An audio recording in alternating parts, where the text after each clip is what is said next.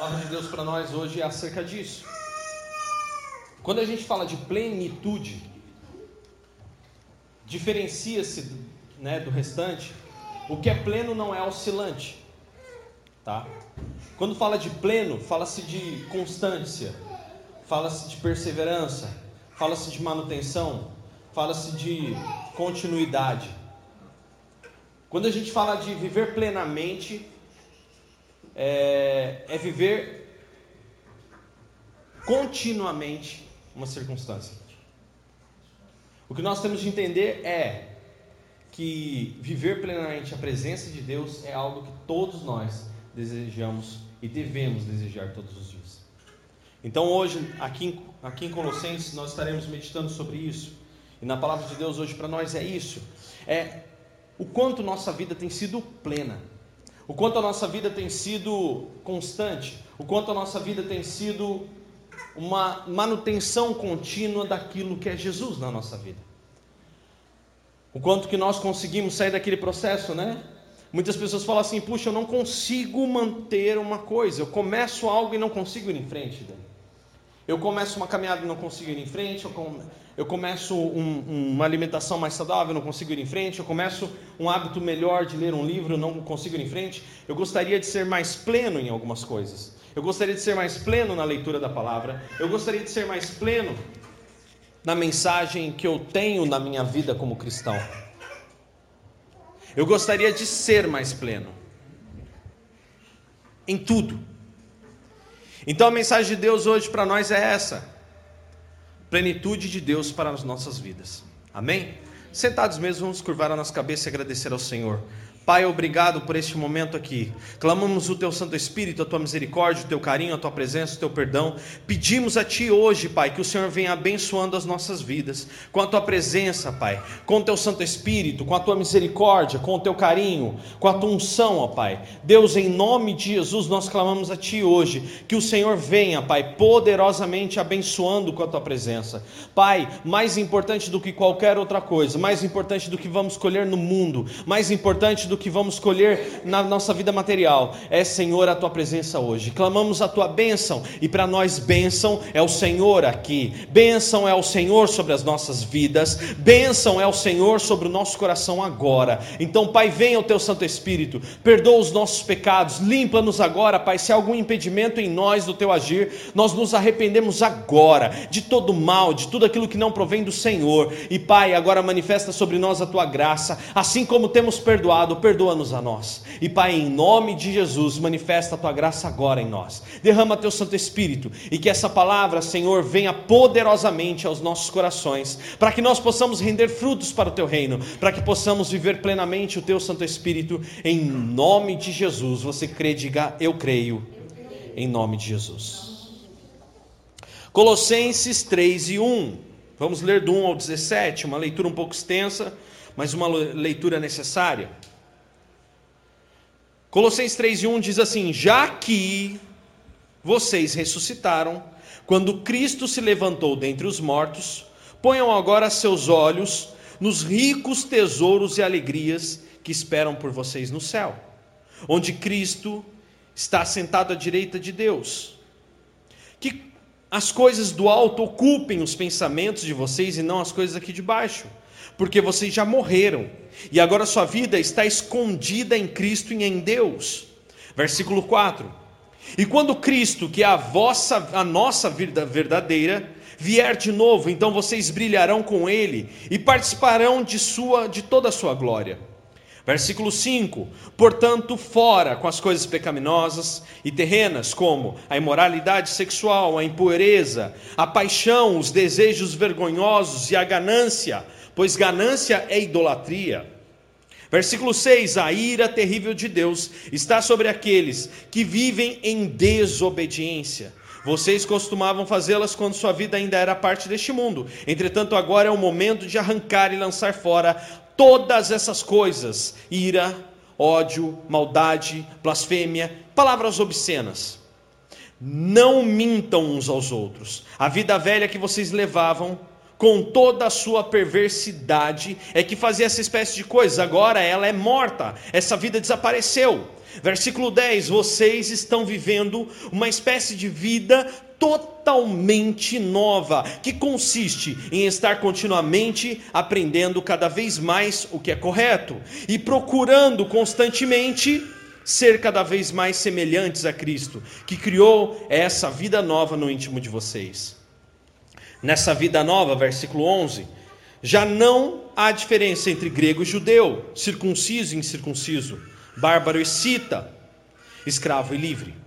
O que importa é que a pessoa tenha Cristo e ele é igualmente acessível para todos, visto que vocês foram escolhidos por Deus, que lhes deu um novo tipo de vida, e por causa do seu profundo e santo amor, também vocês devem pôr em prática a compaixão, a bondade, a humildade, a mansidão e a paciência.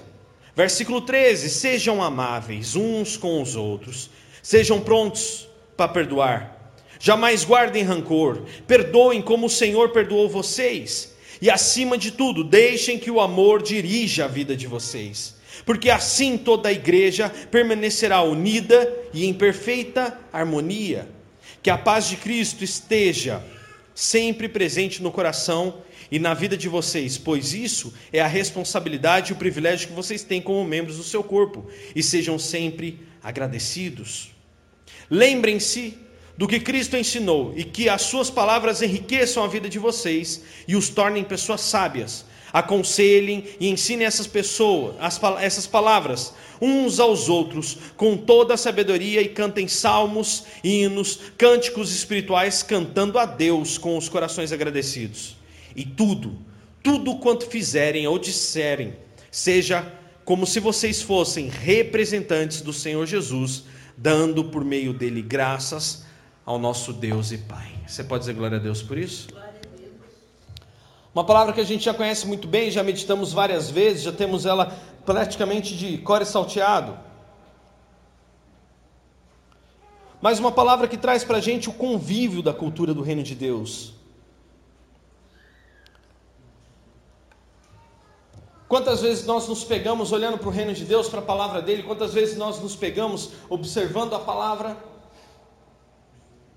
e não praticando. Paulo começa essa mensagem justamente da seguinte forma, no primeiro versículo: Se, pois, numa tradução diz, e nessa tradução que nós lemos, já que vocês ressuscitaram. Então, Paulo meio que fala assim: olha, se e então. O que é o se e então? Se e então são duas situações em que Salomão sempre escreveu muito sobre isso. Você pode ver que em Provérbios e em Eclesiastes tem, uma, tem um, um trocadilho ali. Existe uma, uma, um, um, jeito que Salomão conduz a, a forma como ele escreve, a forma como ele falava, que ele diz assim: se você fizer tal coisa, então acontecerá tal coisa. Se você viver de tal forma, então Deus fará tal coisa para você. Se você tomar determinada postura, então. E aí a gente aprende a viver nesse se e então. Paulo começa usando isso para a nossa vida.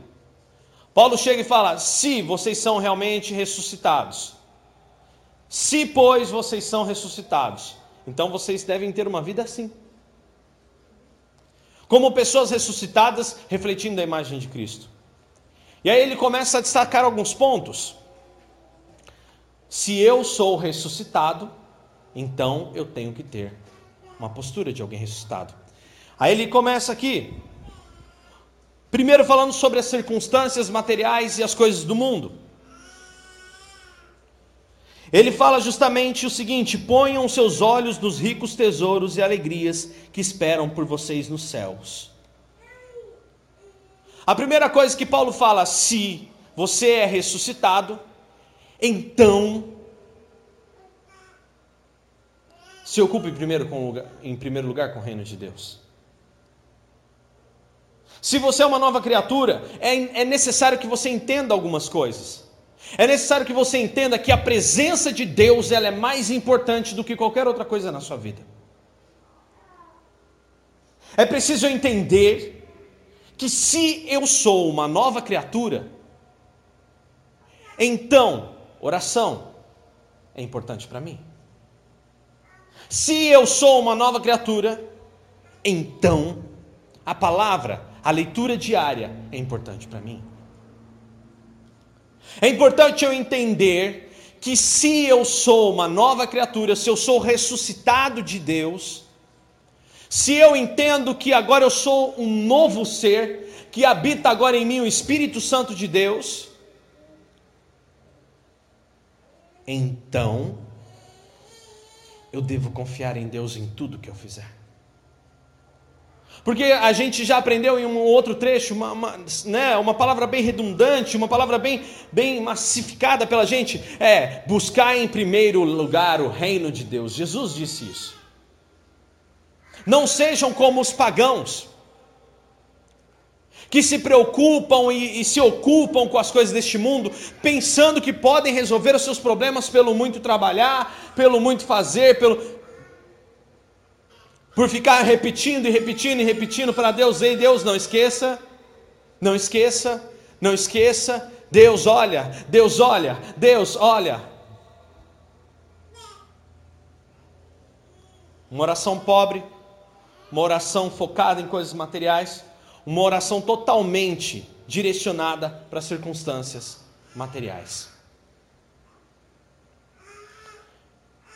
Se eu sou uma nova criatura, Paulo diz: então o reino de Deus tem que habitar a minha vida em primeiro lugar. Se eu sou uma nova criatura, então, para mim é importante. Então a primeira coisa que eu começo a questionar para você é sobre prioridades. É sobre em que ordem as coisas estão vindo. Em que posição eu estou colocando Deus no cenário da minha vida? Em que colocação eu estou colocando Deus? E quando eu falo Deus, eu não falo esse lugar igreja. Igreja é uma coisa, Deus é outra. Quando eu falo cultura cristã é uma coisa e Deus é outra. Aqui, quando falamos que buscar em primeiro lugar o reino de Deus, não é passar o seu tempo enfiado na igreja, não se ausentando de nenhuma reunião. Isso também precisa para que você ande firme na fé. Então você deve se preocupar. Se você se sente fraco na fé, não falte aos cultos. Venha às reuniões. A oração na segunda é às três, o estudo bíblico é na terça-feira às oito. E você tem reunião domingo, segunda e terça. Não estou falando aqui para você se ausentar dessas reuniões, de forma alguma. Venha, porque a sua unidade faz com que você persevere firme e veja que outras pessoas estão lutando. Mas quando nesse momento eu falo que Deus é importante em primeiro lugar, é porque muitas vezes negligenciamos o orar, negligenciamos a palavra de Deus, negligenciamos a prioridade da palavra de Deus. Assistimos coisas, vamos a lugares, trabalhamos, nada disso está errado. Nada disso tem, é problema, desde que, em primeiro lugar, venha o reino de Deus. Eu quero conquistar um, um novo trabalho. No que Deus será glorificado. Eu quero fazer um objetivo. No que Deus será glorificado. Eu quero vencer uma determinada circunstância. No que Deus está sendo glorificado. Quem serei eu antes e quem serei eu, depois de ter alcançado isso?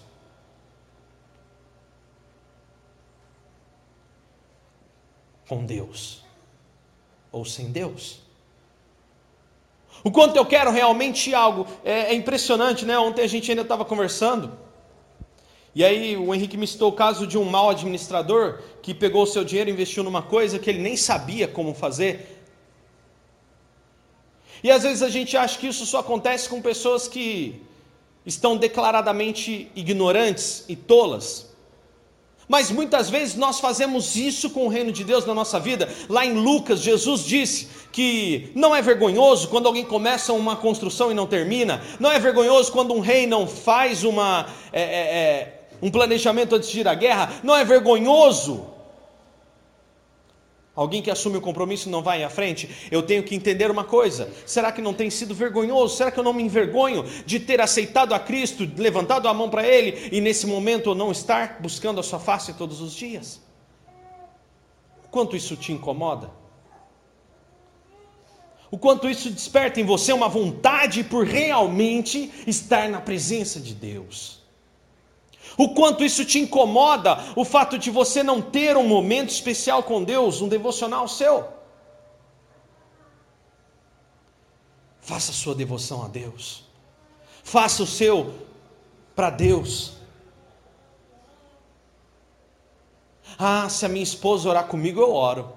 Ah, se o meu marido tiver vontade de orar, eu oro. Ah, só oro se tiver todo mundo. Ah, se ninguém orar, também não oro. Ei, a salvação é individual. Se você é uma nova criatura, então você entende que as coisas do céu são mais importantes que as da terra. Se você, então, se você é ressuscitado, então você sabe que investir no reino de Deus e que as coisas que são aparentemente invisíveis são mais importantes do que as coisas totalmente visíveis a olhos nu.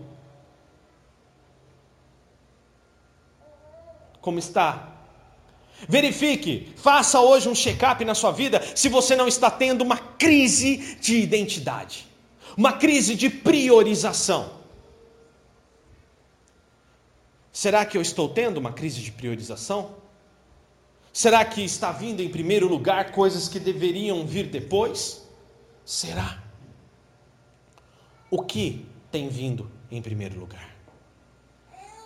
O reino de Deus e a sua justiça? E as demais coisas têm sido acrescentadas? Ou será que eu busco em primeiro lugar o reino da terra e as suas coisas, e o reino de Deus demais vai sendo acrescentado?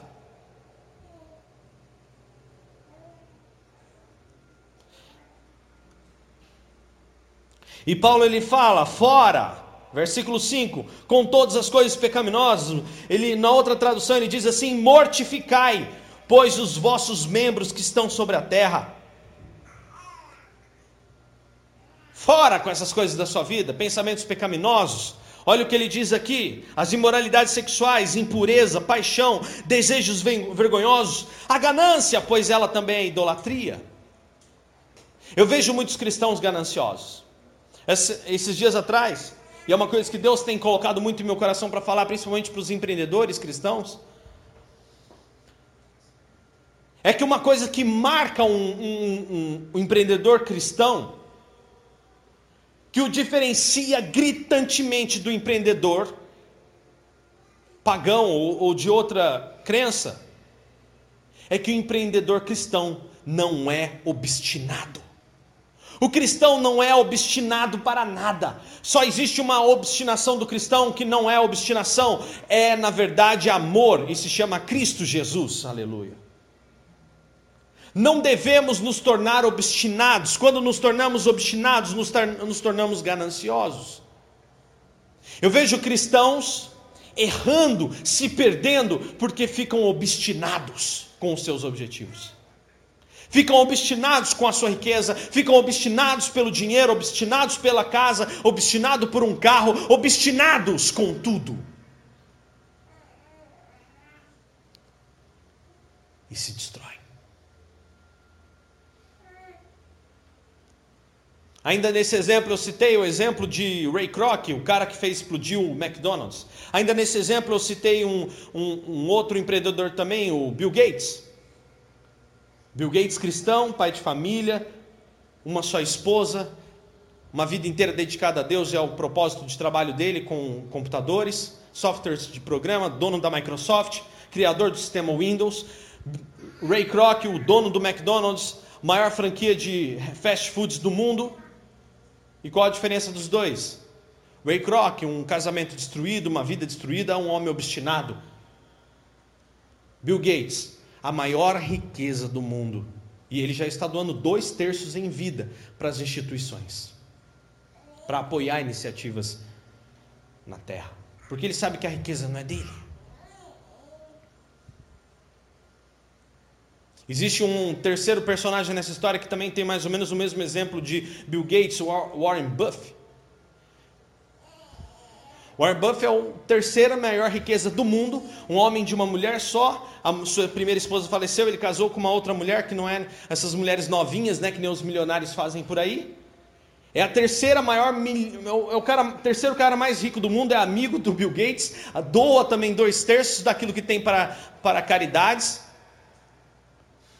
E mora numa casa de 700 mil reais. Um mega milionário. Nossa, Dani, mas uma casa de 700 mil, uma casa grande, não. Uma casa de 700 mil você não compra uma casa na, no Portal das Colinas com 700 mil. Ele moraria no Pedregulho com 700 mil. O terceiro homem mais rico do mundo. E por que ele vive isso? Porque ele não é obstinado.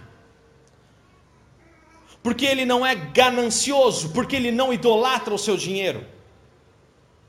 Quando Jesus, quando na verdade Paulo fala sobre isso, Paulo diz para que não amemos as riquezas, que o amor ao dinheiro é a raiz de todos os males.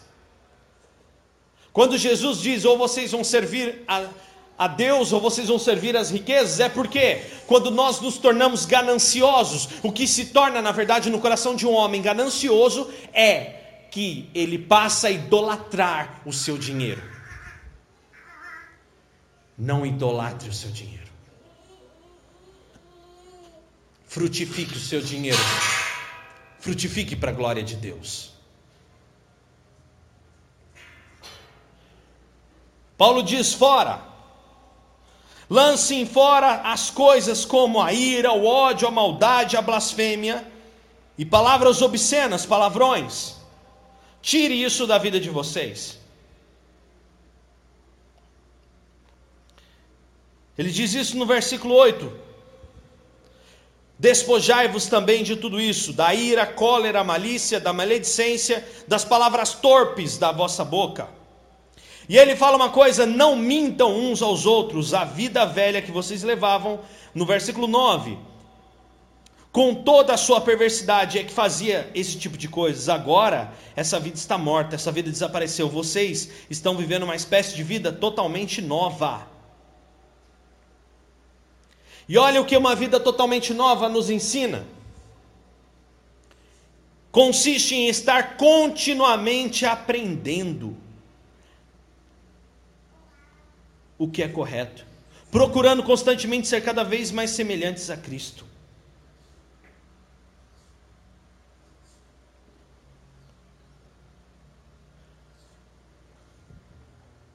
Será que eu tenho prosseguido em conhecer ao Senhor, prosseguido em aprender? Ou será, é uma coisa interessante, eu falei essa semana para alguns amigos pastores, que eu disse que o grande problema das igrejas em Guaratinguetá é que eu tenho pastores que não são convertidos. Eu tenho pessoas que estão sentadas nessas cadeiras e que continuam sendo pagãos.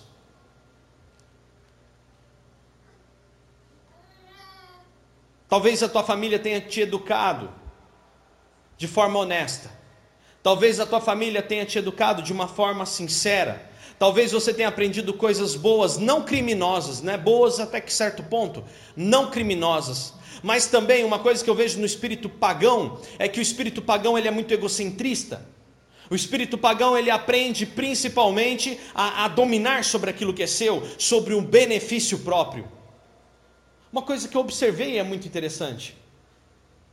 E eu disse para aqueles amigos, eu falei, olha, o problema é que nós temos muito, muitos pastores que ainda são idólatras.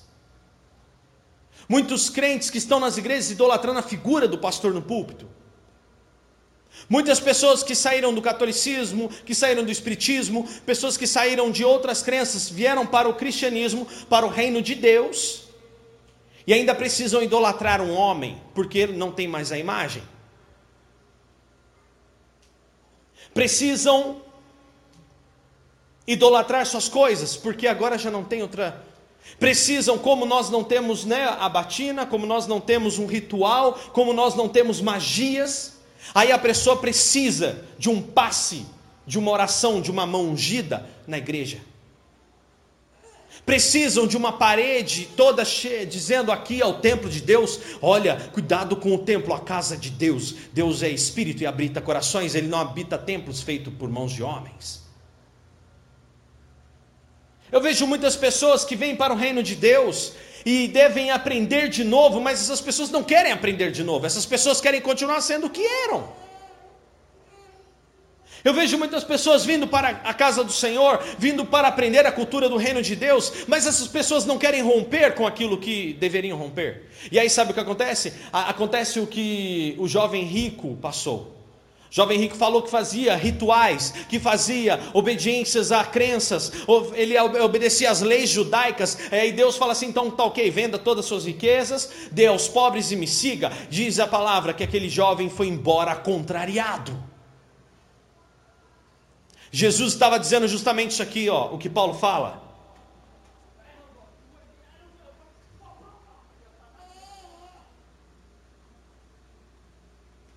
Aprendam. Uma vida totalmente nova. Continuamente aprendendo. No versículo 10.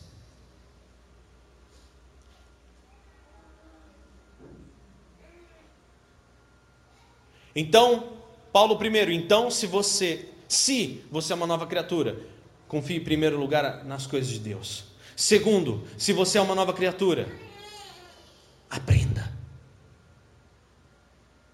de novo.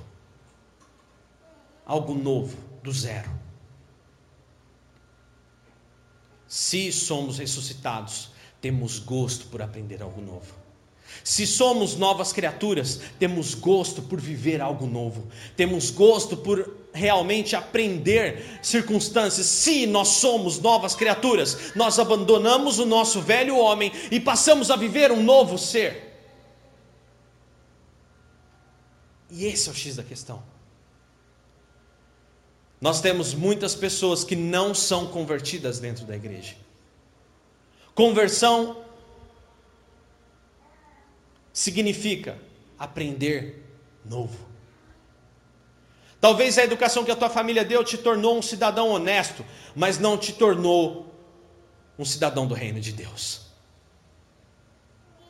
Talvez a educação que você recebeu da sua família tenha te tornado alguém bem-sucedido aqui na terra.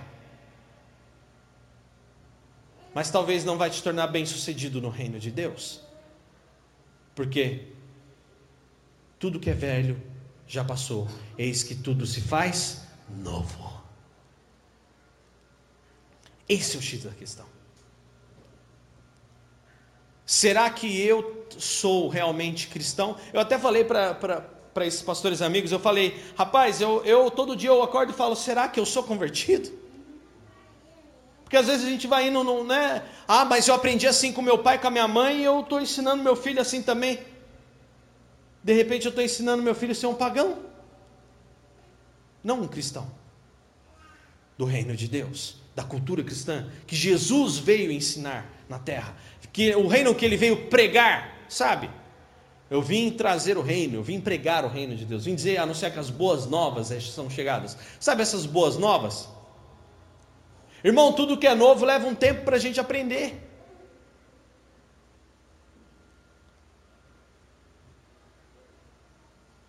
Desperte o novo de Deus em você, aleluia. Seja uma pessoa, eu vi uma frase num livro de um, num livro de treinamento que eu li uma vez, que diz assim: seja uma pessoa verde. Não seja uma pessoa já madura. Uma pessoa verde aprende. Uma pessoa verde a todo momento está disposta aprender para amadurecer. O sábio, ele, ele sabe muito bem que a, a sabedoria está num eterno aprendizado, irmão. Então hoje eu pergunto para você: você tem prosseguido a conhecer ao Senhor? Você tem continuamente aprendido? Olha só o que diz, versículo 11: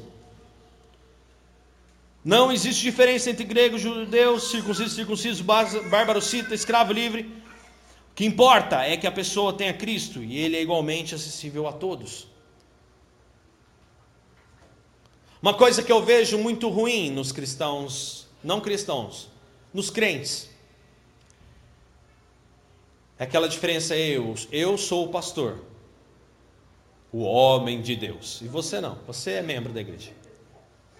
Eu sou o apóstolo. eu sou o bispo, eu sou. E vai arrumando cargo, né? Um camarada lá chegou e falou que é pai na fé. A mesma bênção de Abraão. Que Deus tenha misericórdia da vida dele.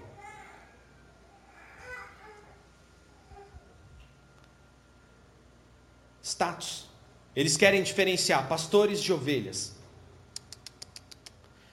Só existe um pastor e esse pastor é Cristo, o pastor que deu a vida por mim e por você. Aleluia.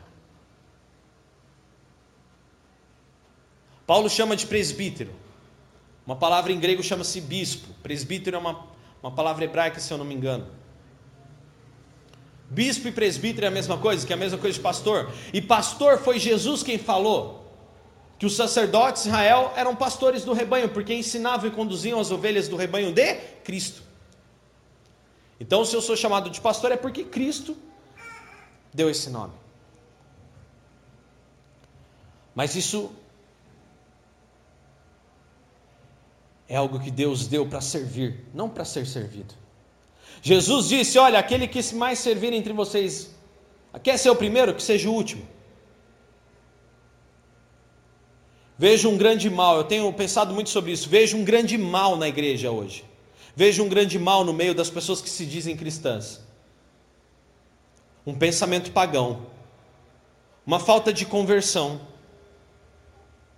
de que eu tenho que vir em primeiro lugar de que eu não posso perder nunca, de que não, peraí, primeiro os meus, eu, o resto que se exploda. Eis um grande mal, uma igreja que não ama. Vaidade, ganância também por poder, por status.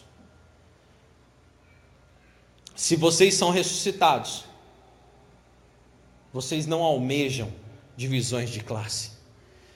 Se você é ressuscitado, você tem desejo por aprender. Então, você tem desejo por aprender. Se você é, você é ressuscitado, então você não deseja divisões de classe. Você é mais um. Olha só. Agora, versículo 12.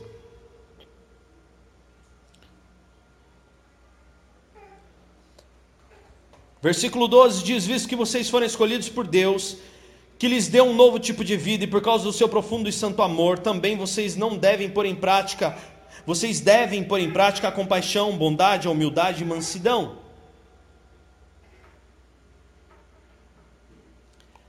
Em outra tradução diz assim: como eleitos de Deus, santos e amados, de coração compassivo, benignidade, humildade, mansidão e longanimidade, que significa paciência, ser longânimo.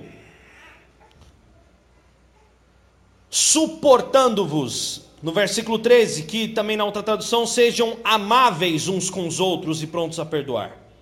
Suportando-vos e perdoando-vos uns aos outros, se alguém tiver queixa contra o outro, assim como o Senhor vos perdoou. Fazei assim também vós.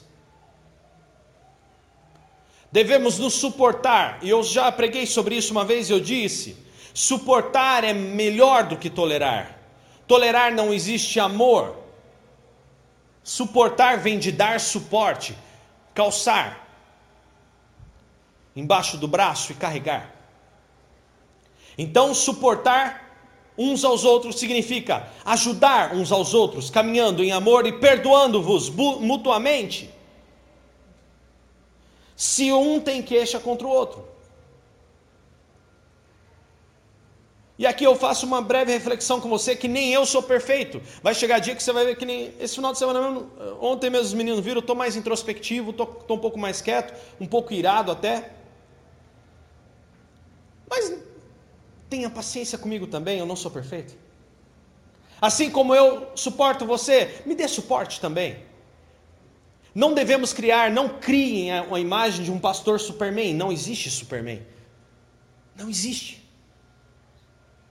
Existe alguém que um dia está bem e tem dia que não está bem, como todo ser humano. E esse é o grande X da questão. Eu tenho que reconhecer a minha humanidade, eu tenho que reconhecer que eu também sou ovelha do rebanho de Cristo. E não é à toa que tem vezes que eu pego meu carro e vou ser pastoreado por alguém que eu pego e vou ouvir uma palavra, que eu sento e vou ouvir um conselho, que eu sento, e até mesmo vocês às vezes me falam coisas que eu passo a refletir e encaixo de melhor forma na minha vida. A igreja é um corpo. Se você é ressuscitado, então nós damos suporte uns aos outros. Se então somos nova criatura em Cristo, ajudamos uns aos outros, não criamos aquela imagem, não crie essa imagem de mim, eu não sou Superman.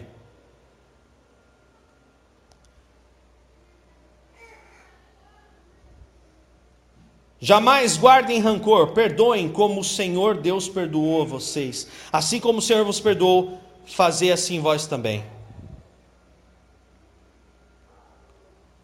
e se revistam do amor. Olha só o versículo 14 agora. Deixem que o amor dirija a vida de vocês, porque assim toda a igreja permanecerá unida em perfeita harmonia. Harmonia é o vínculo da perfeição.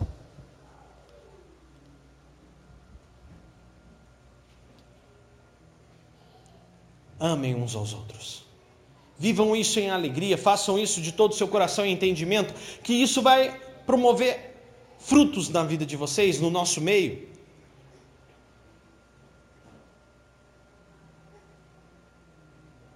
E aí? Se eu sou ressuscitado, então eu amo, então eu perdoo, então eu suporto, então eu aprendo, então eu busco em primeiro lugar o reino de Deus, então Acontece isso aqui.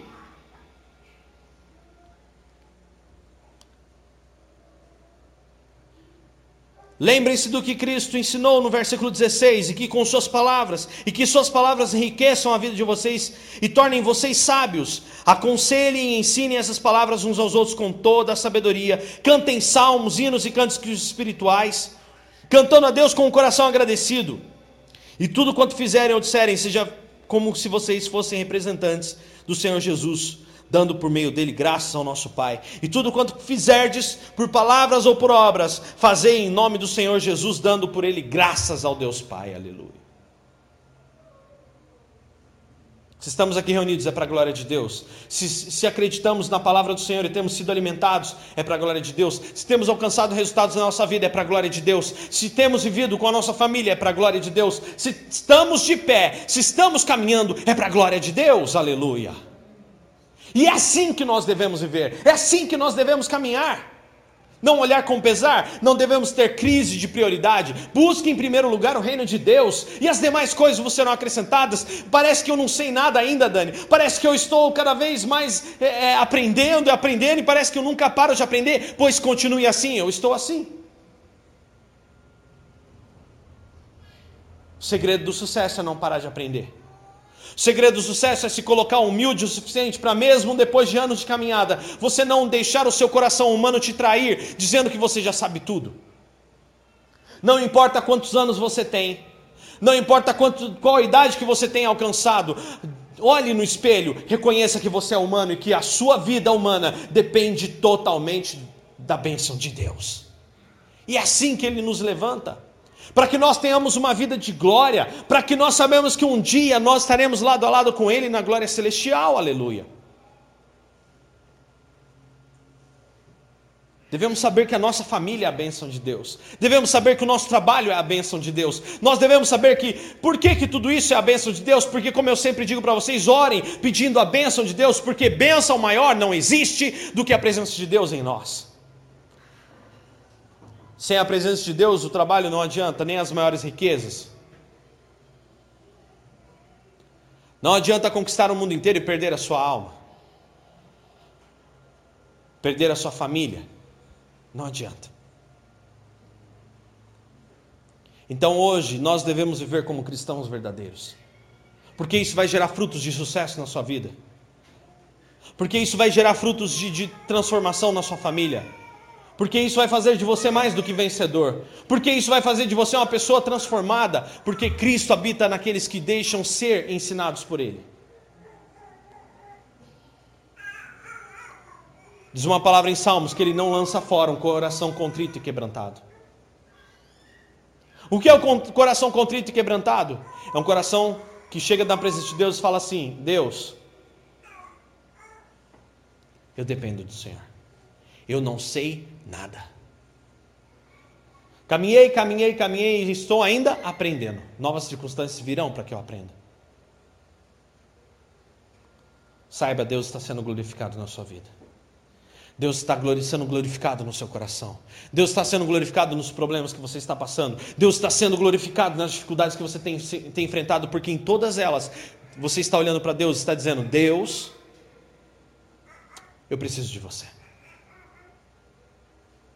Eu não posso me afastar de ti, Senhor. Então por isso que Deus se alegra quando você pede para Ele vir junto. No plano original, Deus sempre quis estar dia após dia ao lado de Adão e Eva, ensinando. E o pecado os afastou. E o pecado foi vencido na cruz. E por causa dessa proximidade, hoje Jesus quer se aproximar de você. Ele deseja se aproximar de você. Use isso. Use isso ao seu favor. Use a graça de Deus para a tua vida. Não deixe que isso saia de, de perto de você, não deixe que isso se afaste de você. Traga a graça de Deus para perto de você. Porque Jesus quer falar com você. Jesus quer ter relacionamentos pessoais com vocês, experiências pessoais com vocês. Se vocês são ressuscitados, então vocês devem usar esse relacionamento com Deus. Devemos se aproximar dele para que ele se aproxime de nós. E aí viveremos coisas extraordinárias. Fique de pé.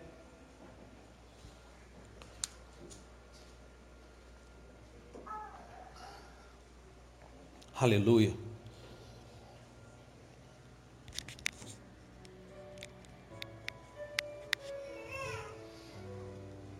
Eu quero que você, nesse momento,